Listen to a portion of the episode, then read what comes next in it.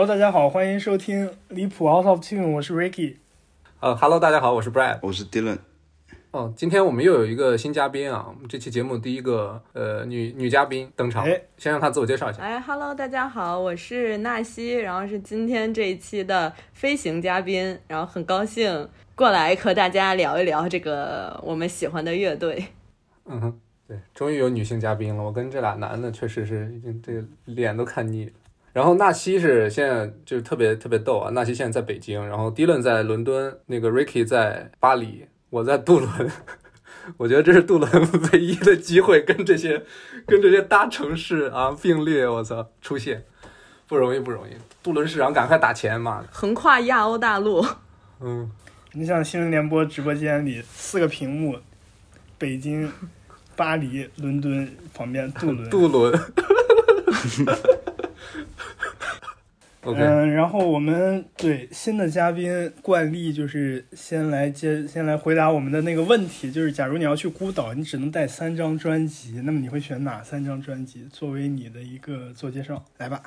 哎，我能问一下，能选可以选现场吗？可以啊，我觉得其实随便。现场就是。嗯，那我我的话，我觉得第一个应该就是我们今这一期聊的，就是 Pink Floyd 的《Wish You Were Here》这个这张专辑，就是它其实，嗯，听上去就是感觉可以让我活着的感觉，就是嗯。它会有很多的这个臆想空间在，然后之后可以细聊。然后第二张专辑的话，就是 Arctic Monkey 和这个另外一个那个英国的，哎，那个男歌手叫啥来着？然后他们两个组成那个乐那个乐队叫 The Last Shadow Puppy，哦，然后这个他们的第二张专辑，对，然后叫 Everything You Come to Expect。啊，我知道，然后这个专辑也是我自己非常喜欢的，就感觉听上去其实是很轻松的一个，然后它也会嗯，让你就是生活当中多一些这种平时可能想象不到的一些色彩在里面。啊，那个那个乐队是那个 Alex Turner，就 Arctic Monkey 主唱，他之前的乐队，对，好像叫是，最后的皮影戏是吗？对对对，就是这个。在 Shadow Puppet，对嗯，可以，又有张新专辑可以听了，这个我确实没听过。嗯，来，纳西最后一张第，三个其实想选一个现场，就是其实是 Pink Floyd 他们就是零五年的时候，我不知道我们应该会聊到这个吧？就是零五年他们重新合体的时候，然后那个 Live Eight，对，然后就哦那个现场，就感觉可能是，嗯、横跨他们几张专辑，然后但是非常具有代表性的几个歌，然后这几个歌，然后重回舞台上，然后也是感觉感触比较不一样。对，对，这几位爷了都是。这几位啊爷，对，现在是这几位爷了。嗯哇，那现在这么看来是 Pink Floyd 的真爱粉啊，三张里选了边两张，我感觉他们的，还是得听现场。对对对，嗯，没错。嗯，好，那上一期我们一起聊 Radiohead，那这一期我们就把时间往前走，我们来聊一聊六七十年代的一支英国前卫摇滚乐队 Pink Floyd。The other thing I'd like to point out is the album The Wall, which, as I said, when I was 14 years old, was beyond my conception. But at 28 years old, it's one of the bravest records I've ever heard. And I really can't point to anything else that's ever summed up everything that's fucked up about life, everything that's fucked up about rock. It takes on politics, hero worship, rock and roll, and our desires to connect with the universe all in one fell swoop. It really, truly is an amazing testament to how far they were willing to go to reach the outer limits of what's important. The band Pink Floyd is really bigger than any particular individual, and uh, we are here tonight inducting as much an institution, if excuse the pun, as the particular members of the band. They've survived everything, and I don't personally know all the politics between them all, but we have the music as a legacy. So I personally, and I hope all of you, will salute the legacy of their bravery, courage, spirit, and ultimately their music. It's a great legacy, and I wish that uh, I wish them all well. Pink Floyd.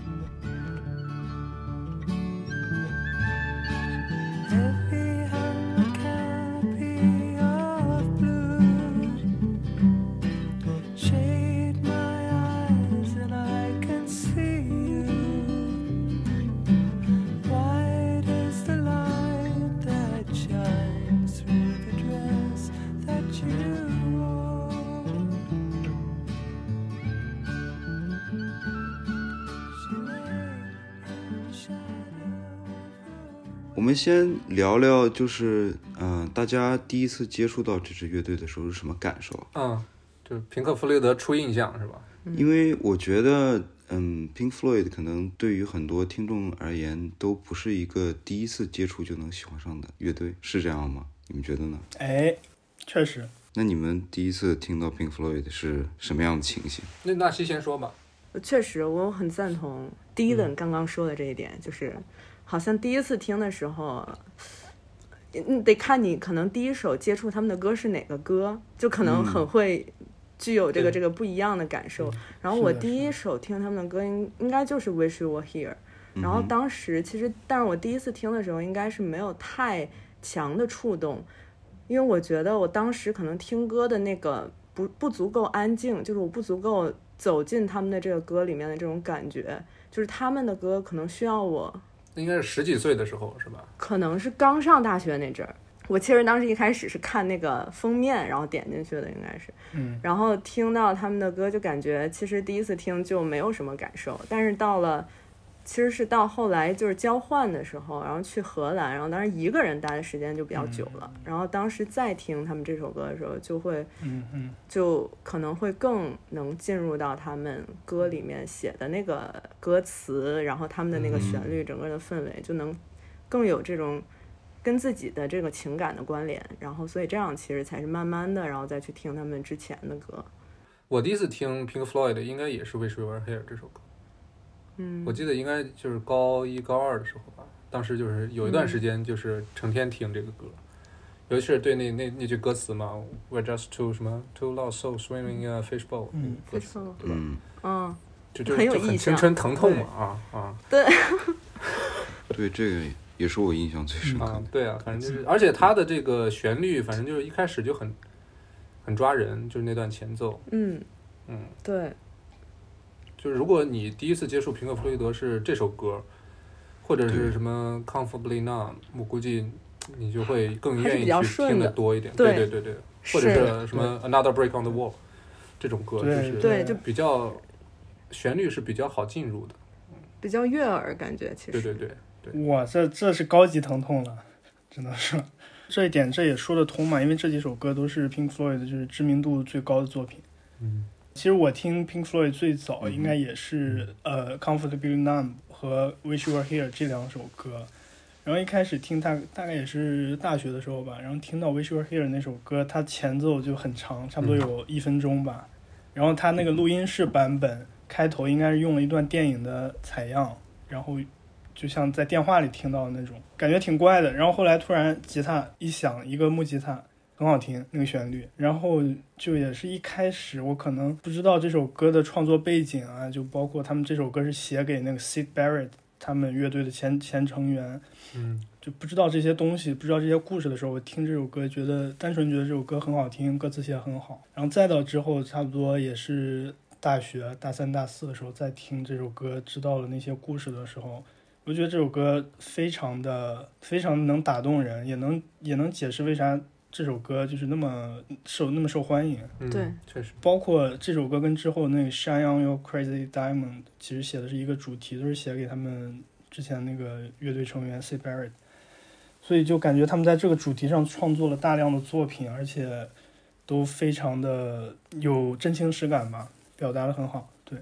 哎，那那插一句啊，他们他们写这些歌给 Sid Barrett 的时候，他们 Sid Barrett 是已经退出乐队的。应该是已经退了。对，没错，没错。Sid Barrett 其实只参加了他们的前两张专辑的制作。对这里可以 Q 一下那个 B 站 UP 主，人人都爱弹吉他，有有一个将近一个小时的视频，详细的描述了平克·弗利德从诞生到到现在这个对 present time 的很干货。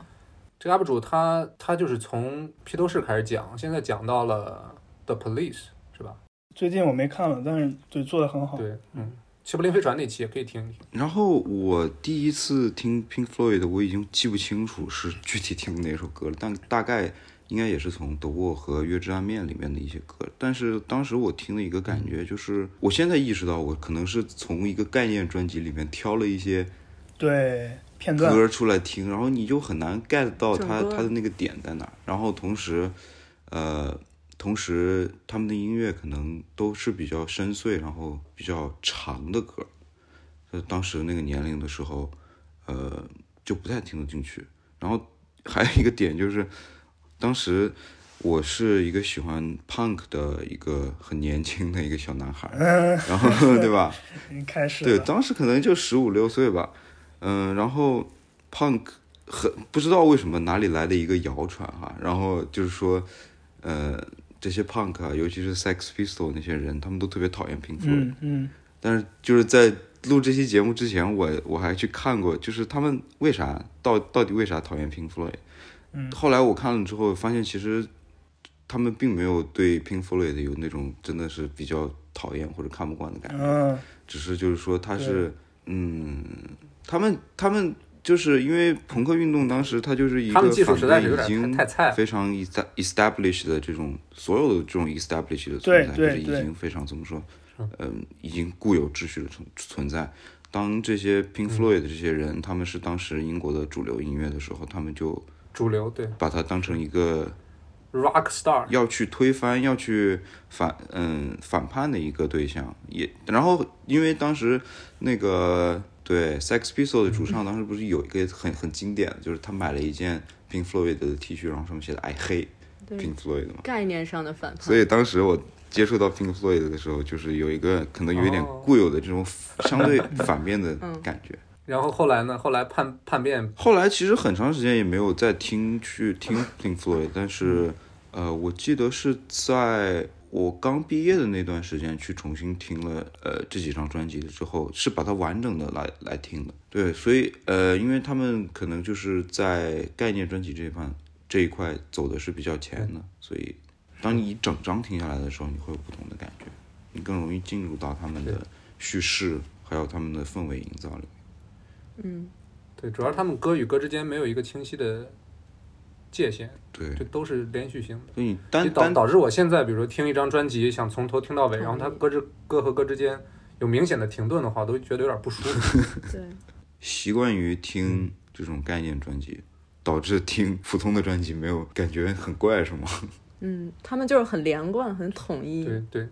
对对，我觉得我这种习惯也是从也是从听他们的专辑开始的，嗯，就是从头听到尾。你听普通专辑就会去从想从头往后按顺序听一遍，看看他们在这个歌曲的编排上有没有什么巧思。但实际上不是不是所有人都有这种安排的。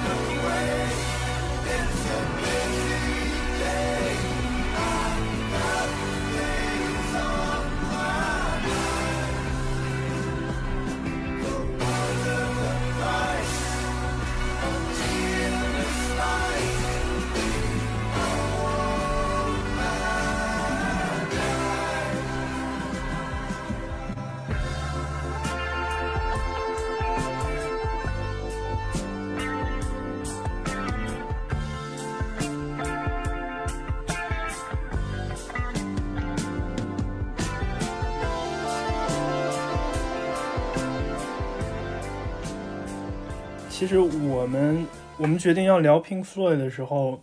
就一直在想 Pink Floyd 我们到底应该怎么去聊，就是到底是按专辑的顺序去聊，还是嗯呃按其他的一些主题去聊？就这个东西，我们想了很久，还是很难，就是想出一个很好的解决办法。因为毕竟这个乐队，首先它呃存活的那个时间非常非常久，而且产出非常的多，有好多张专辑，而且很难用明确的一个那个时间点去划分他们各个不同阶段专辑的风格也好、特色也好，就是是这么一种感觉。所以我们的想法是，比如说在《月战面》之前的那些专辑，可能大家听的也比较少，我们聊一部分。然后《月战面》我们会具体的去聊一段，然后再有时候《Wish You Were Here》聊一段，《迷墙》聊一段，然后之后的作品我们再聊一段，就是大概按照这么一个顺序来聊，可能大家呃顺便也会对他们这个乐队从创立到现在这么一个时间上的呃进展有一些更多的了解吧。然后中间我们也会穿插一些他们呃乐队成员在创作和乐队发展的这段过程中的一些故事啊，包括心态和创作概念的一些变化。嗯哼，我们先开始先聊一下，就这个乐队一九六七年发行第一张专辑 The《Piper at the Gate of Dawn》，这名字挺牛的。它翻译成中文是啥呢？黎明之门的，吹笛手，嗯、笛手，对，对，风笛手。哦，风笛手，嗯，我先给大家介绍一下吧。Pink Floyd 初创的时候由四个人创立，然后这四个人分别是 Sid Barrett 是他们的主唱，加上呃 Roger Waters 贝斯手，呃键盘手 Richard Wright、Nick Mason 鼓手，这四个人嗯哼，嗯，对，然后创作了两到三张专辑的时候，Sid Barrett 退出乐队，然后这个时候他们邀请到了自己的他们几个的好朋友，呃，就是 David Gilmour，吉他推弦之神，加入到乐队里担任主音吉他手跟主唱。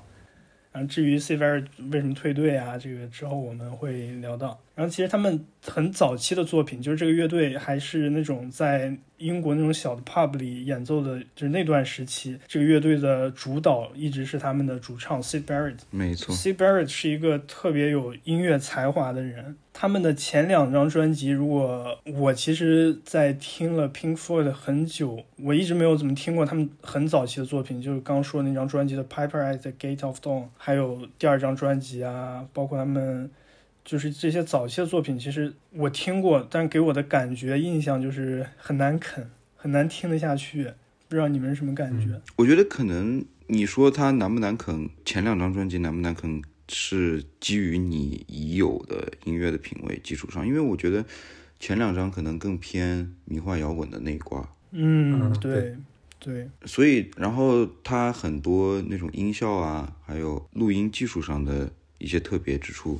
一开始听上去真的感觉挺奇怪的。它更像是那种在 club 里面那种氛围音乐那种感觉吧。估计当时的他演奏的环境可能就是底下的人全都飞了，嗯，嗯。他在上面演，他可能也有点飞了，然后最后大家就对啊一块进入了一个未知的领域。对，但我就感觉他们早期的歌，举几个例子啊，比如说他们呃六七年第一张专辑之前发行了一张呃一首单曲叫《Arnold Lane》，这首歌是非常多乐评人看作是 Pink Floyd 这个乐队来奠定他们这个乐队的风格以及他们基础的一那么一首歌，就是他们的第一首 EP 叫《Arnold Lane》，那首歌其实听起来蛮奇怪的，第一它的旋律不是很好听。而且他的那种 recording，我感觉我不是很懂啊，我可能得问问 Dylan。就是我感觉他们早期的歌那种 recording 技术给我的感觉就是人声很轻、很很很模糊、很飘渺，然后就是像你的人身上盖了一层雾一样那种感觉。嗯，我觉得这应该是他们故意想达到的效果吧。对，毕竟 Sid Barrett 他本人是一个非常喜欢使用一些迷幻药剂的一个对，一个哥们儿。然后其实说到录音，还有在第一张专辑里面听到的时候，很多是那种嗯左右声道的互动，它两边它的声音的。位置嗯。会比较飘忽，有时候很多的都只有一个单声道的声音。嗯。所以这可能也是我一开始听起来感觉有点不习惯的一个原因。嗯。Arnold Lane had a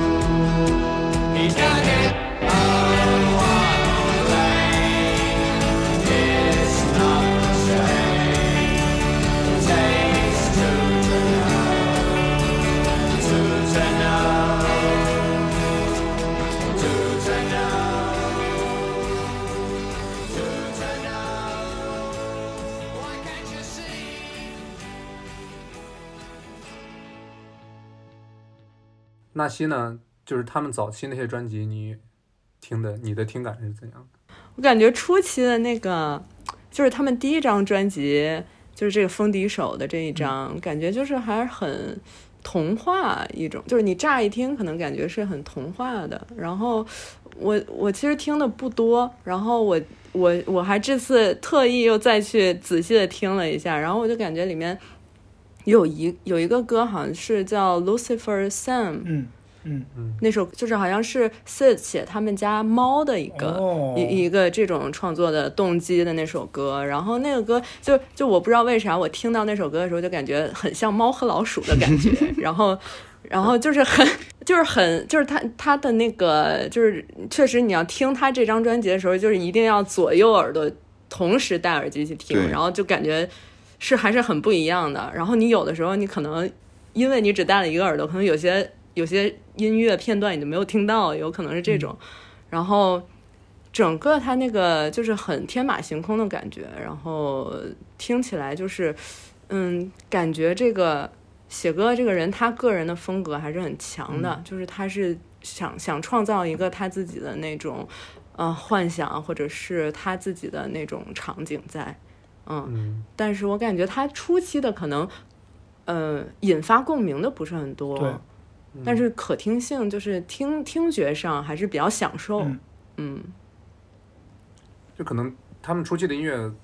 这个受众面儿更更小一点吧。对。嗯。然后本身他们当时都人都比较年轻，不管是乐器演奏的技术也好，还是录音的这个技术也好，都不是特别的纯熟，还是在摸索的阶段吧。对。但其实我想说一下，就这张专辑的第七首歌叫《Interstellar Overdrive》，就这首歌其实是，嗯嗯、也是被认作他们奠定他们这个基础的一首歌。就这首歌是一张是一首长达九分四十秒的 instrumental，就纯器乐的歌。它里面用了大量的，就是不去用传统的方法，比如比如说那吉他，它它就不用手弹，它不它不扫弦，它不拨弦，它可能用一些别的东西去去弄它，就那种就是类似于实验性音乐，探索器乐的不同的音色的那种感觉。所以之后他们的风格被定义为前卫摇滚，我觉得也有一定关系吧。这首歌确实也很很难，就是也是像我们之前听那个 Radiohead 那一期，就是说创造一个氛围，给观众给给听众留下了大量的空间。但这首歌其实也是一首很难进入的歌，我觉得。呃，然后我想说，他们早期的作品不限于这第一张专辑，他们的表达其实我觉得都非常模糊，就是没有一个固定的主题，让你很容易嗯能够、嗯，能够抓住，所以也能解释我们为什么很难就是有共鸣啊之类的这种感觉。然后我觉得这个跟他跟 C. Berry 这个人的创作理念就有很大关系。他这个人就创作起来，他就是我感觉他创作的时候肯定是一种很嗨的状态，所以他就写不出来，不是很清醒的对状态。他写不出来啊很很具象的东西，就是他传达的是一种感受吧，更多的是他自己的感觉。比如说再往之后是现到 Wish You Were Here 或者月之暗面，我觉得他们的表达虽然也虽然虽然来说还是比较抽象、比较宏大的主题，但是起码但是至少有一个主题。对有一个主题，而且是是。比较言之有物吧，算是，而加上 Roger Waters 很很强大的写词的功底，嗯，更能让听众一下抓到那个歌的核心，我觉得是。我记得我看资料的时候，就是看到一段采访，嗯。就是应该是这个水爷跟那个 水就那个 Gilmore 他们，嗯，他们在《月之暗面》创作的时候就很很清晰的意识到自己这次写词儿要要起码要言之有物，嗯，就要写的稍微具象一点，嗯。对，因为之前的东西都太让让听众没法儿就是去这个感同身受，或者是去代入，对。吧？毕竟 Sid Barrett 是一个非常平凡的 LSD，我们以后叫 LSD 叫老山东哈，老山东，老山东使使用者，这是从另 另从另一个从从从另一个电台听的老山东，然后可能很多时候他嗯贴上了之后去到的地方每次都不一样，他但很很喜欢老山东，他他很多啊的时候他就是描绘一个嗯并非现实的一个场景。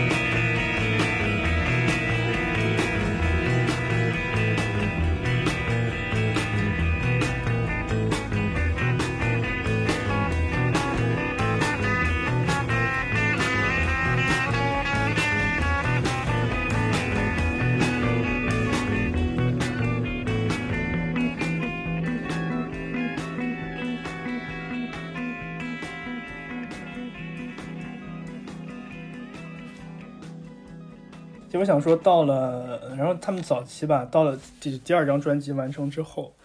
叫《A Sourceful of Secrets》。这首这张专辑完成之后，这个 Sid Barrett 他就是一方面也是已经开始对自己做的音乐产生一些厌倦的感感觉了，然后另一方面，因为这个人他就是像我们刚刚说的，他很少就是在清醒的状态，因为他有就是 C 就是因为那个年代精这个人神不是很正常。长期的服用毒品、致幻剂之类的这些东西，所以他经常在排练或者创作的时候，整个人的精神状态非常差。嗯有时候，比如他们乐队成员回忆，就是有有一次去演出，谢贝尔连吉他都没带，然后站在舞台上就愣在那里，啥也不干，也不唱歌，也不弹吉他。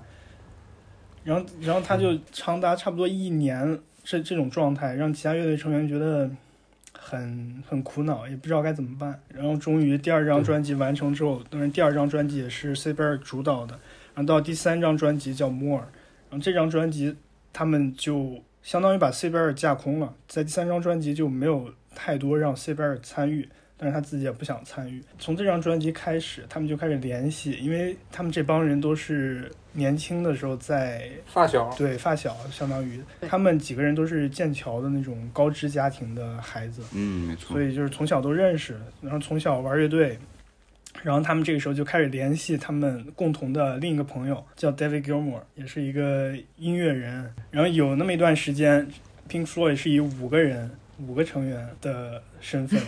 活跃在乐坛。这个时候加入 David 工具人，对，但其实这个时候 C Barrett 他已经就是被架空了，相当于，嗯，然后再到之后，就 C Barrett 就彻底被呃乐队其他成员相当于比较强迫吧，就跟他说你这个状态你做不了乐队了，你别做了，对，就类似于这种感觉，告诉他，就他那个状态应该是啥也干不了了，日常生活都无法保证，对，对。得去那种 rehab 的程度了。嗯，在这里，就是作为这个这个节目现在最年长的一个人，我们提醒听众，就是我们就是坚决不鼓励大家去，对吧？尝试这种违法犯罪的行为啊！啊，对，你可以去查查这个 C Barrett 他他他之后的境遇，我觉得就是一个很好的一个远离毒品的广告。对对对，当你大部分的时间都不存在于这个现实的世界中的时候，你基本上什么都做不了。嗯嗯，所以你做乐队来说，不管怎么样，大家还是要往一个方向走。所以虽然感觉 C Barrett 离开 Pink Floyd 很可惜，但是从其他成员的角度，这也是很难避免的一件事。对，嗯，没错，是，而且这个事儿其实也是他们就是后续可能创作歌的时候的一个灵感来源，就这个点，嗯，就是是个他很大的灵这个人以及感来源，可以说他整个，对，对对，就是整个这个人的境遇和这个人的选择，对，给这个乐队其实启发也很大。那所以，之所以他们之后会创作这么多的，就是大量的作品来写他们这个前乐队成员 C Barrett，有一个原因就是因为他们跟他感情非常深，就看着自己那么好的一个朋友，然后一起玩乐队，这是一方面。然后另一方面就是 C Barrett 确实对 Pink Floyd 的整个乐队的基调以及他们早期的一些音乐上的探索是有非常大的贡献的。就 C Barrett 这个人是非常有音乐才华的人，包括很多很多音乐人，那个年代的，呃，David Bowie 啊之类的，这些人他们就是对 C Barrett 都有一种敬敬仰之情，很很很佩服他。嗯，说出来说出来你可能不信，呃，Sex Pistols 的主唱给自己取名叫 Sid Vicious，就是受了 Sid Barrett 的一定影响。啊，这个是在世成员，就是 John Lydon 在采访的时候专门说的。就是我们刚刚不是说过很多谣言哈，谣言说这些嗯朋克乐队都特别恨 Pink Floyd，其实他们在音乐上也是非常尊重这支乐队的。对，肯定。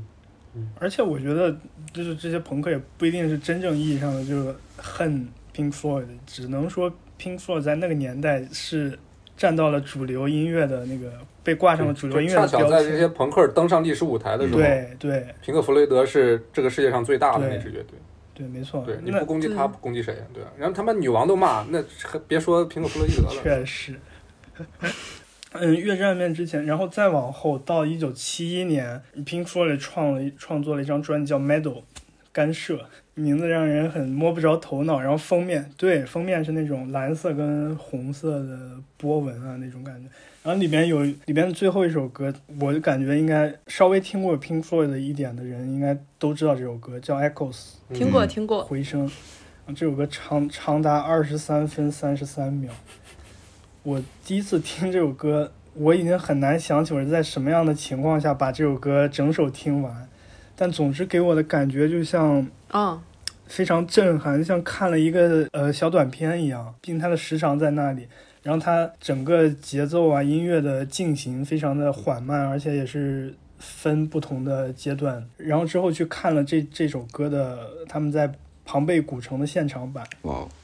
给人感觉非常震撼吧。然后特别好听，是 Richard Wright 跟 David Gilmour 一块儿唱的。嗯，其实这张专辑虽然没有像《月之暗面》和《迷墙》那些嗯，对，嗯概念专辑那么名垂青史，但是，呃，在很多乐评人看来，这张专辑是后期的 Pink Floyd、Pink Floyd 的一个起点。嗯，对他，嗯，说的是，这是他们第一次把他们脑子里面共同的声音能够具象化出来，嗯。然后同时这个时候他们的嗯演奏乐器的能力，还有录音录音的技术，嗯，终于到了一定的程度，可以把他们这些脑子里面非常虚幻、非常梦幻的场景给现实化，然后融入到音乐之中。所以，嗯，其实我特别喜欢这张专辑里面的前两首歌，嗯，一个是 One of These Days，嗯，也是一个在歌曲的结构上非常特别，然后同时声音也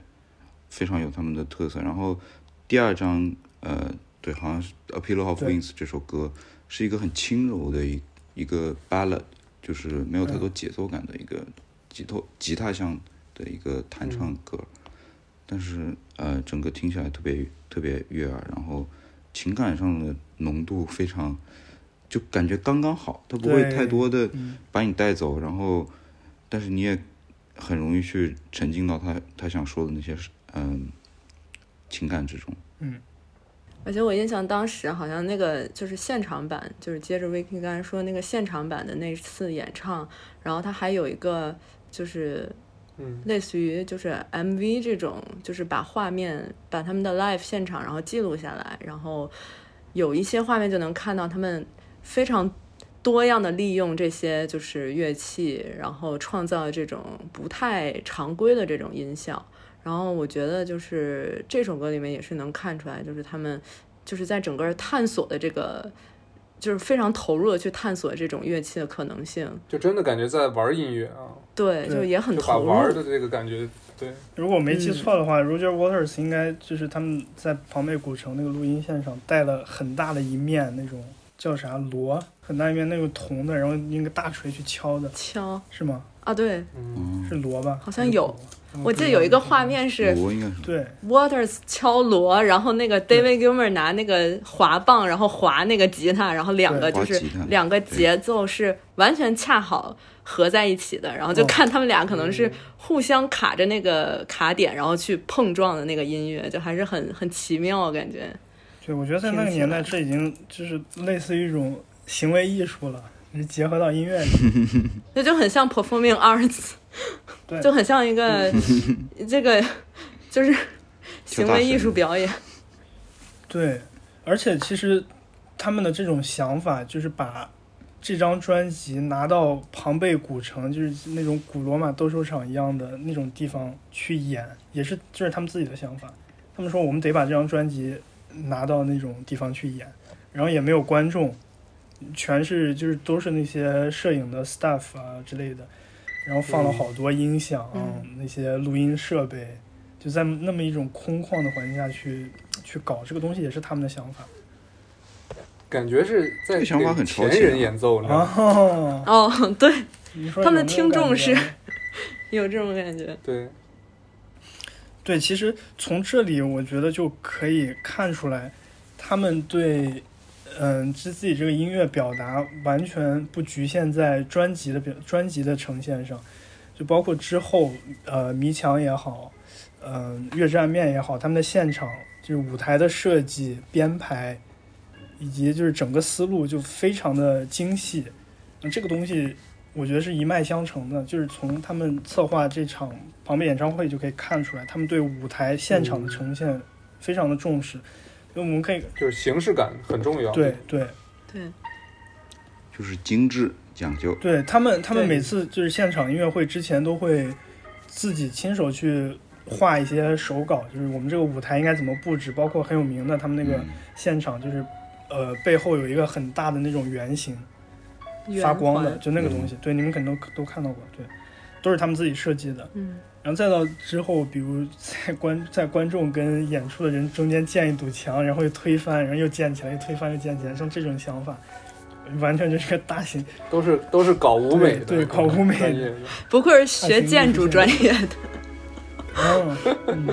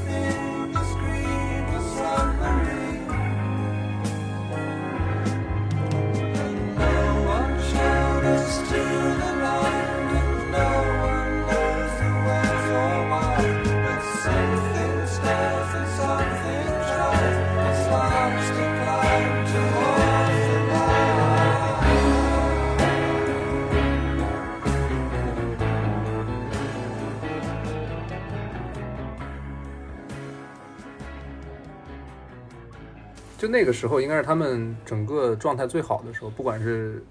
成员之间的关系也好，对，还是这个他们创作上的那个，正好就是三十来岁，三十岁上下，就是精力很旺盛，哦然后思想呢又算是比较成熟了吧，然后技术也呢，就录音技术也好，演奏技术也好，也差不多到位了，所以这个我觉得《月之暗面》它诞生在那个时候就是恰到好处的嘛，嗯，就是该出来了，对，对，而且这张专辑感觉从歌然后到整个封面，其实也是有标志性的吧，就是那个这张专辑的封面，然后也是有个他们梗就是说，你走嗯，在街上会会看见，你看见十个穿这种三棱镜 T 恤的人，你问他们有没有听过《月之暗面》，可能只有只有一个听过。行了，鸟哥又秀优越感了。没有，我没有这件 T 恤，所以 就我觉得很有意思。比如第一期我们聊 Radiohead，就说他们的表达是从具象，就一开始专辑他们的音乐表达非常具体，然后再到之后变抽象。嗯，然后 Pink 嗯 Floyd 它就是一开始的表达就很抽象，然后慢慢慢慢他们具体化，或者说不是具体化，或者说有那么明确的一个核心，有一个主题，就是他们完全是相反的一个过程。嗯，我现在想想，好像我第一首听的好像还不是《Wish You Were Here》，应该是《Brain Damage》。哦，那首歌我非 The 常喜欢。lunatic is in my head，啊，是那首歌。啊，哦，就那歌也挺好听的，就算是这张专辑里面，当然这张专辑里边感觉都挺好听，不管是带歌词的，还是那种纯的这种器乐演奏的，嗯，而且真的是就是你一旦嗯。就是进入了能接受这种就是有稍微感觉有点前卫，说白了就有点奇怪的这个 intro 之后，你你你听下来还是很很就没有给你机会去停下来，就感觉是这样的。对，你就会带着跟着他走。对，Got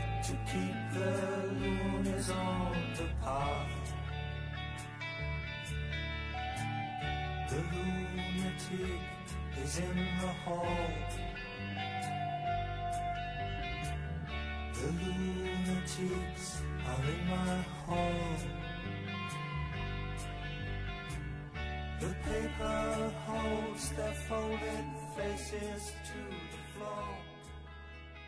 Every day 然后《月战面》，我就想，感觉诞生于一九七三年，是一张很伟大的概念专辑，是将近五十年之前了，对，对吧？我数学没错吧？半个世纪，嗯，差两年。对我最近还给一个一个九九年的同学听这个专辑，听的时候我发现我操，七三年都快五十年了，你根本听着就不像是五十年之前的东西，或者说你就是羡慕当时的人，他们的这个音乐榜单的前几名是这种音乐，你知道吗？这这个这个太神奇了，对这个音乐现在还能卖得动吗？所以这个时候就很难想象，假如我们现在榜单的 top 过五十年，到二零七几年的时候，那个时候那个时候的人再来听，就是二零二一年的音乐，他们会是一种什么样的感觉？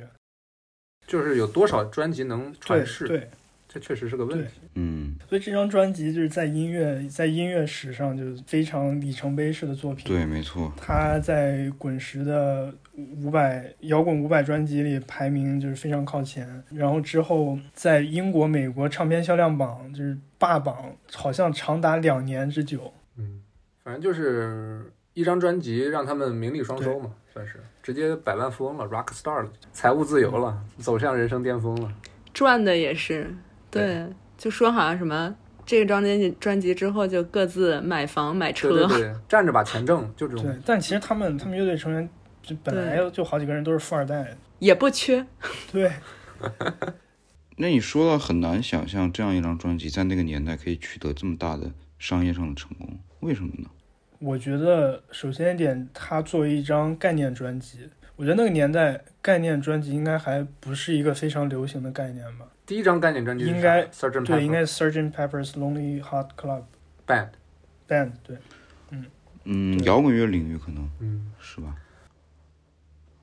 就所谓概念专辑，就是它整张专辑作为一一个整体，从它的封面设计到歌曲的排布、歌词的写作，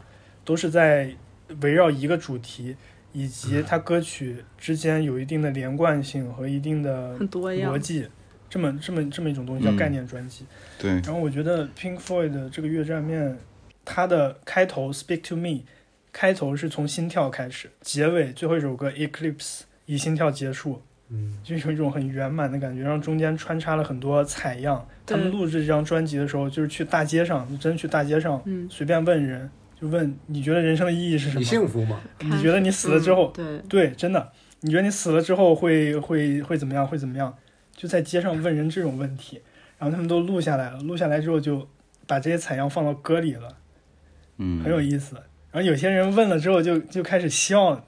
你有感觉吗？就是在歌里你会听到有人笑的声音，嗯，后尤其是后边几首歌里，我觉得在这张专辑里开始探索人生的意义，从各个层面上，对，它的涵盖的主题我觉得非常广，当然核心是人生的意义，没错，比如 time，就是时间和金钱那两两个歌的这个，对。就是很很很实验性的，就就是开头嘛，上来先敲钟，要不然先那个先投币，对吧？啊对。哎，这首歌这个专辑里面是不是那个 The Great Gig 是这张专辑里的？对。对，我觉得那首歌就是给我印象在这里面是最深的，因为 就感觉他好像一上来有一段说你害怕死亡吗？怎么怎么着，然后说啊、我我我面对死亡的时候就是没有什么可怕的。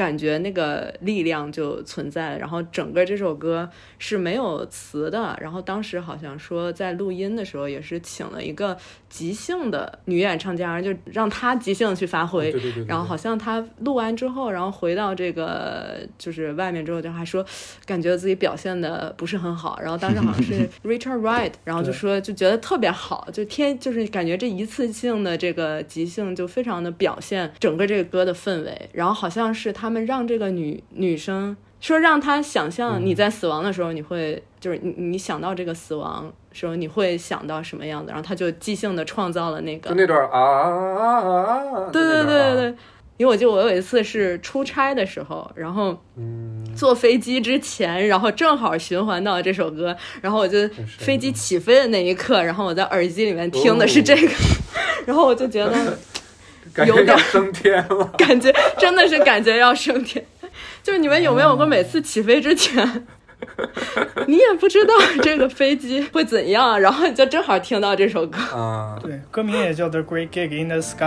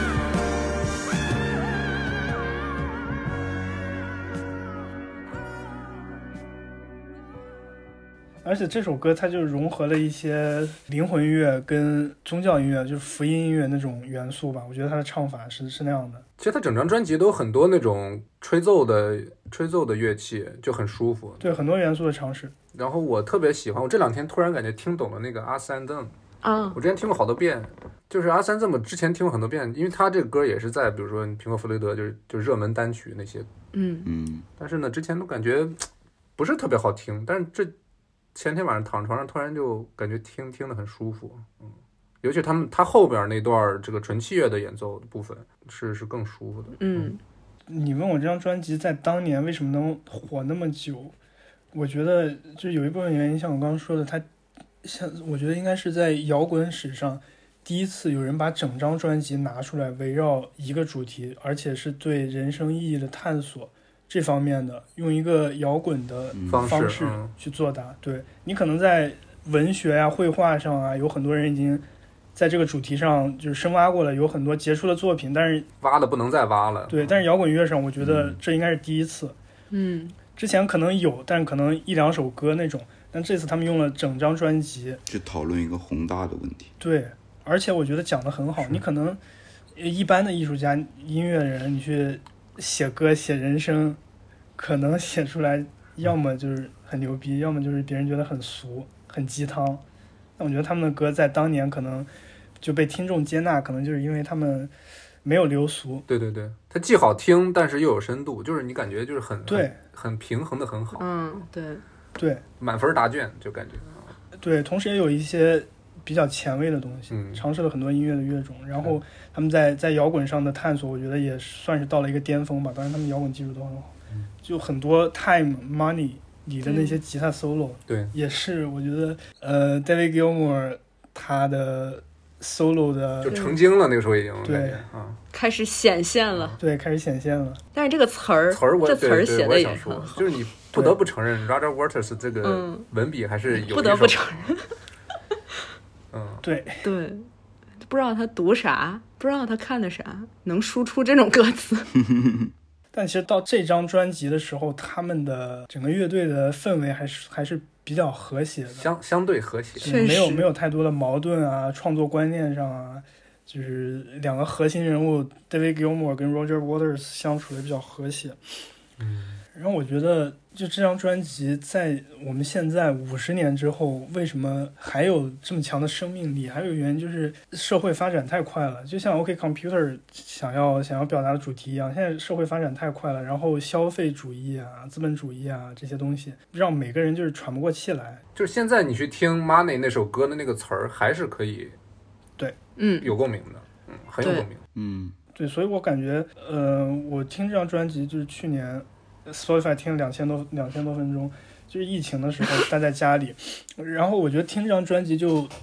给你一种完全不一样的感觉，就是你有一个时间，可能是这种天灾强迫你去慢下来、静下来，把生活上其他那些比较浮躁的东西都抛开，然后你这个时候你再去听这张专辑，你再去思考很多事情的时候，就给你一种真的是非常宁静的一种感觉。然后你也会去真的沉浸到这张专辑里去想一些事情。所以在去年我听的时候，我就有一种感觉，我就觉得音乐能够穿过半个世纪，打动我们现在这些人，而且我们跟 Pink Floyd 那帮人就是经历呀、呃文化背景啊完全不一样，但是嗯他们写的东西能完全能打动我们，即使在半个世纪以后，嗯就是跨过半个地球，我觉得这个就是特别、嗯音乐无特别神奇。国界。需要音乐。对。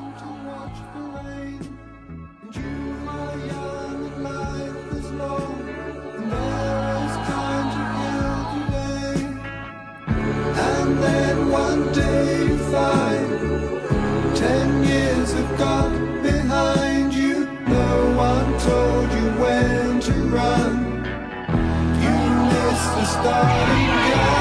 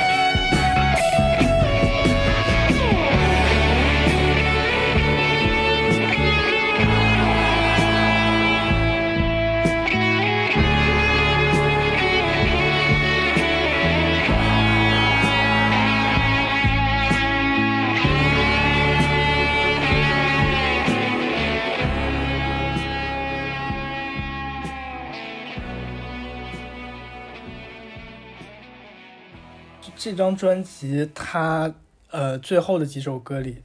从 Us and Them，然后最后三首歌 Any Color You Like、Brain Damage 到最后 Eclipse，我觉得最后三首歌是这首歌这张专辑里我最喜欢的三首歌。首先它很完整，然后从倒数第三首歌开始，他们呃就没有再去讲那些具体的人生议题了，比如说 time、money。反而他们开始讲关于他们乐队前成员 C Barrett 的一些事情。他写就是你刚说《Brain Damage》里、开头那那那句歌词 “The the lunatic is on the grass”，然后这个 lunatic 就是疯子，其实就是他们的好朋友 C Barrett。就到那个时候，C Barrett 已经彻底就是整个人精神恍惚，已经完全不能创作了。就其实 C Barrett 在离队之后，他其实在音乐上还是有很多才华，他自己想要表现、想要呃施展的。他之后自己也去做了一些个人的专辑，但是没有太多，然后生命力也不是那么强，所以这这个人就就就 flop 了。嗯嗯，然后他们乐队的其他那些好朋友，其实一直在一直一直在，就是从这张专辑开始一直在缅怀他，相当于纪念。包括在经济上也在支对对援他嘛。对嗯，扶持，然后也帮他录了专辑，我记得。对对对对嗯，所以我感觉就是从他们对这个 C Berry 的态度来看，还是能看出来天才之间的惺惺相惜吧，或者艺术家之间的那种就更多的是一种童年的羁绊吧。我觉得，对你想想，你认识这个人，就是感觉十几二十年了之后，你其实很难去切断那个纽带。对，而且是你想想，出于他们也没有办法，不得不把自己那么好的朋友赶出乐队，就这么一落到这么一个下场，他们肯定也觉得一方面很愧疚吧，我觉得，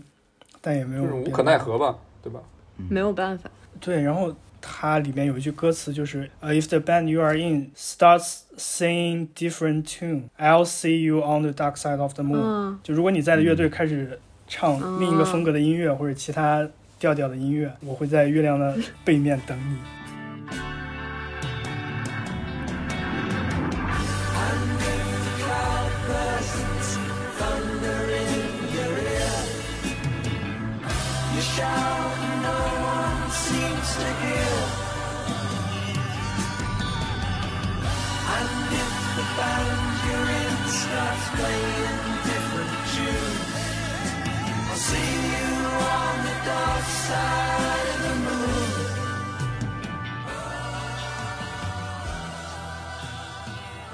然后这其实，呃，这张专辑他们一开始的名字起名就叫 Eclipse，整张专辑啊，嗯哼哦，他们写到最后这首歌，Eclipse 是啥来着？月食。月。食，对对，他们写到最后这首歌，然后这句歌词出来之后，他们觉得叫 Dark Side of the Moon，所以才改名叫月战面，哦，就是非常棒。而且最后三首歌有分析说，他们就是开始从呃精神分析以及那个时代人类的一些人类社会的一些精神压力、精神疾病开始来讲，就这个社会给人的一些影响吧。嗯呃 YouTube 上有一个很好的视频，我觉得它是每首歌每首歌都做了很详细的分析，从歌词从音乐。然后那个视频叫哦《Dark Side of the Moon Project》，感兴趣的朋友可哦以去听一下，我觉得讲的非常好，而且视觉 visual 做的特别好看。确实，这张专辑是无嗯可争议的是这支乐队最重要的一张专辑吧。它已经变成了一个文化的符号光是音，乐的，对，就文化上的一个符号了。对，看滚石里很多文章，如果要选啊，摇滚历史上最伟大的一张专辑或者五张专辑，就这张专辑绝对在里边，就在很多人心中，我觉得对，真的，前五或者前三吧。差不多吧。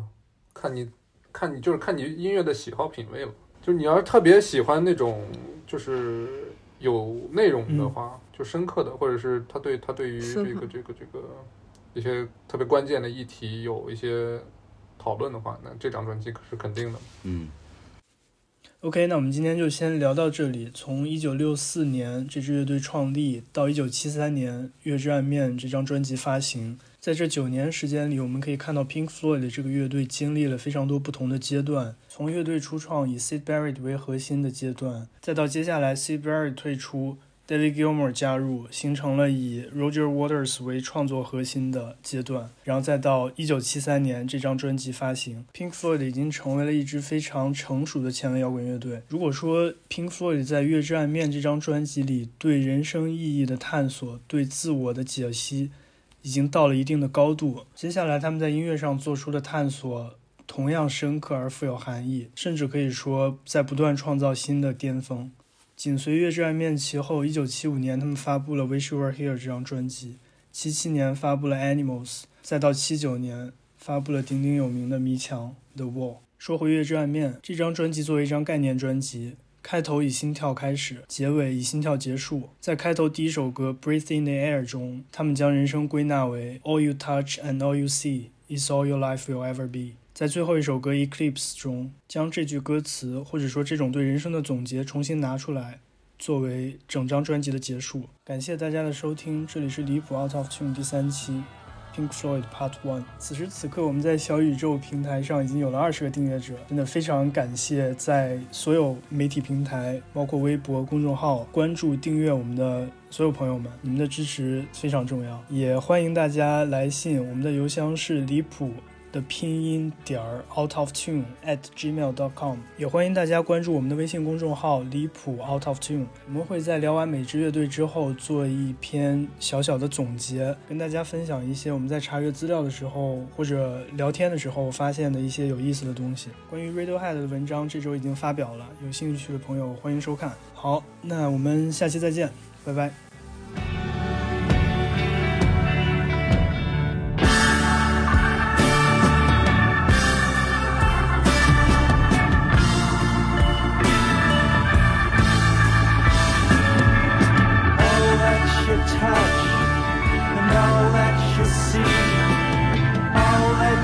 Taste, all you feel, and all that you love. And all that you hate, all you distrust, all you save, and all that you give, and all that you deal, and all that you buy, beg, borrow, or steal, and all you create,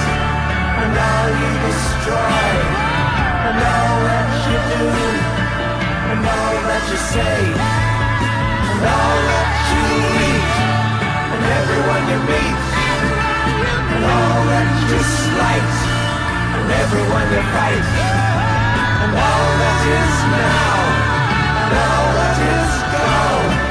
and all that's to come, and everything under the sun is in you, but the sun is in by me.